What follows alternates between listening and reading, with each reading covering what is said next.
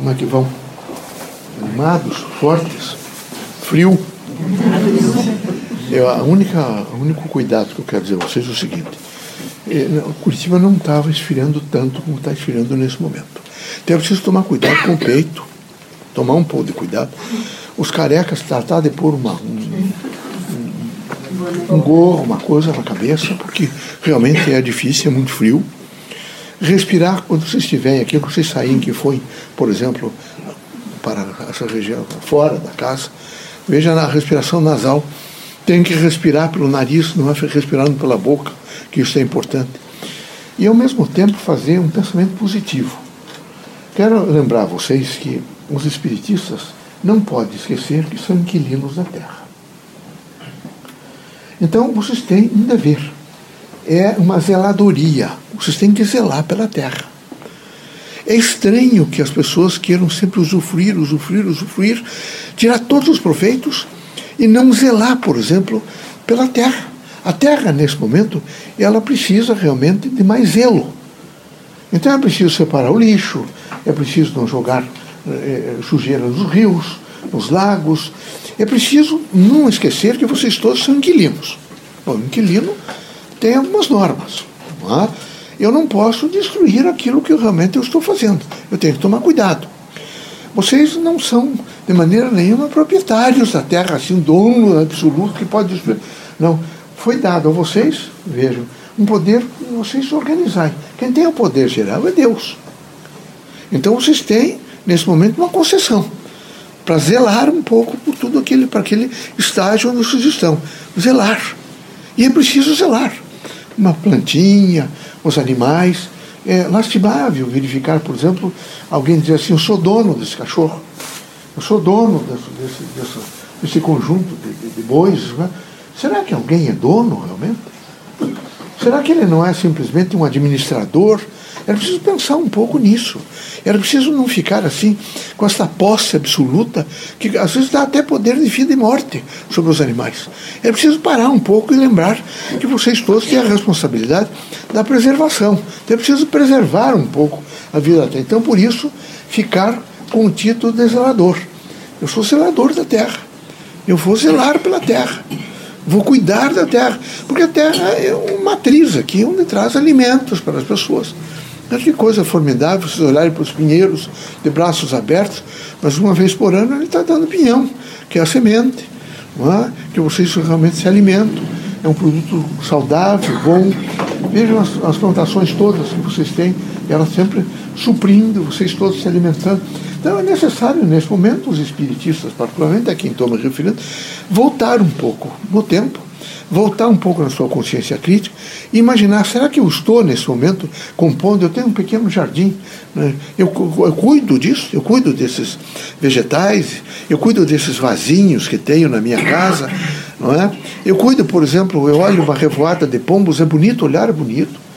Será que eu, eu tenho consciência que eu precisaria, nesse momento, é, sentir que aquilo é um chamamento para alegria, para felicidade, para satisfação, ou eu abruptamente estou vivendo assim e não faço nenhuma nenhuma conjectura, portanto, nenhum juízo crítico sobre a composição. Por isso eu não faço, quem sabe, sobre as pessoas. Eu só fiquei com o campo estético. É bonito, é feio, é moço, é velho. É quase um quadro de utensílio. É a mesma coisa fora. Então, quem faz esse cuidado e passa a ser zelador, evidentemente, da terra, ele começa também a zelar pelas pessoas, zelar pela vida, é? zelar pela, natureza. E isso vai sendo abrangente, ele vai alongando o olhar, vai se transformando.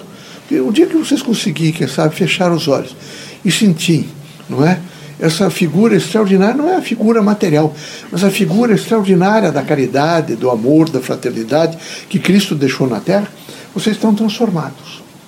É muito importante ter essa presença contínua, veja, do Evangelho de Cristo, no sentido daqueles elementos que são extremamente importantes para o equilíbrio psicossocial do indivíduo e do grupo, que é, por exemplo, o amor, não é? que é uma coisa fantástica, não é? uma matriz extraordinária de vida. E era preciso que vocês todos começassem realmente a pensar mais no amor. Quem pensa no amor pensa na fraternidade. Quem pensa na fraternidade no amor não agride de maneira nenhuma. Sim, mas eu sou agredido, mas não agride. Não pode agredir. É, Lembre-se de que Deus é poderoso. Ele poderia imediatamente ter destruído os perseguidores de Cristo. E não o fez, meus amigos. Deixou o desiderato missionário do grande mestre. Passou por fase difícil? Passou. É? é preciso realmente entender a significação das coisas. É preciso compreender é? e ajuizar valores em torno sempre das ordens novas. É? A Terra está sempre passando por ordens novas. Mas passe pela ordem nova que passar, todos os que reencarnarem na Terra continuarão zeladores da Terra. Sempre. Inquilinos e zeladores. Não poderão esquecer esse binômio. Terão permanentemente que cuidar das fontes naturais, cuidar de toda a natureza. Terão que estar sempre aptos, vejo, para manter e fazer o equilíbrio.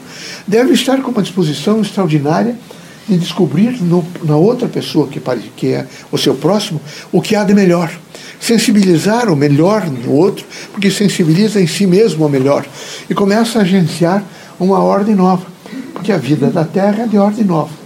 Vejam, no começo, quem sabe, do século XX, 25 anos, 30 anos, vocês conhecem os poetas e grande parte das pessoas que deixaram obras extraordinárias para a vida aqui na Terra imediatamente deixavam a Terra.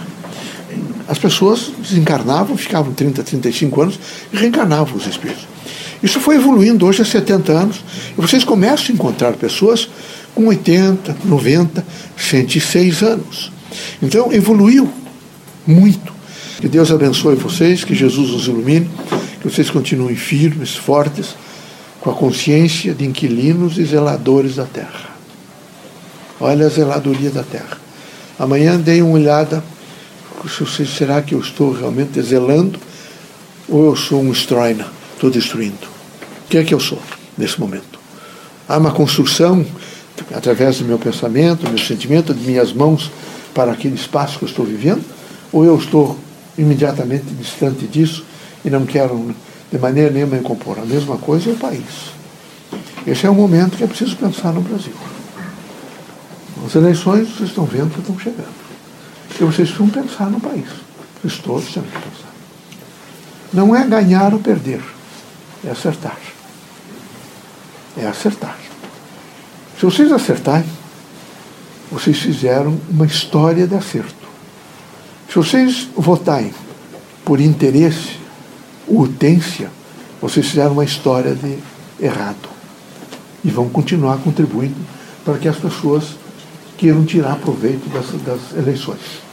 É preciso, basicamente, nesse momento, parar um pouco e dizer: eu quero votar certo. Eu vou procurar me informar a respeito de todas. É deputado estadual, deputado federal, senador da República, é governador do Estado e é presidente da República. Eu vou ouvir um pouco, eu vou me deter um pouco. Isso diz respeito à minha vida nesse espaço. Eu vou ler um pouco a respeito deles e votar em torno do convencimento que vocês alcançaram. E não por interesse. Ou porque um primo pediu, um parente pediu, ou a própria. Não.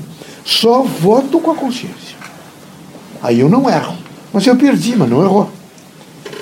Porque na medida em que vocês estiverem votando certo, vocês estão fazendo um registro de uma mentalidade. As próximas eleições vai aumentar mais. Na outra vai aumentar mais. Então nós vamos preparar o país com uma grande mentalidade, uma mentalidade de construção humana, consequentemente democrática, é? e isso vai fazer muito bem. Que Deus abençoe vocês todos.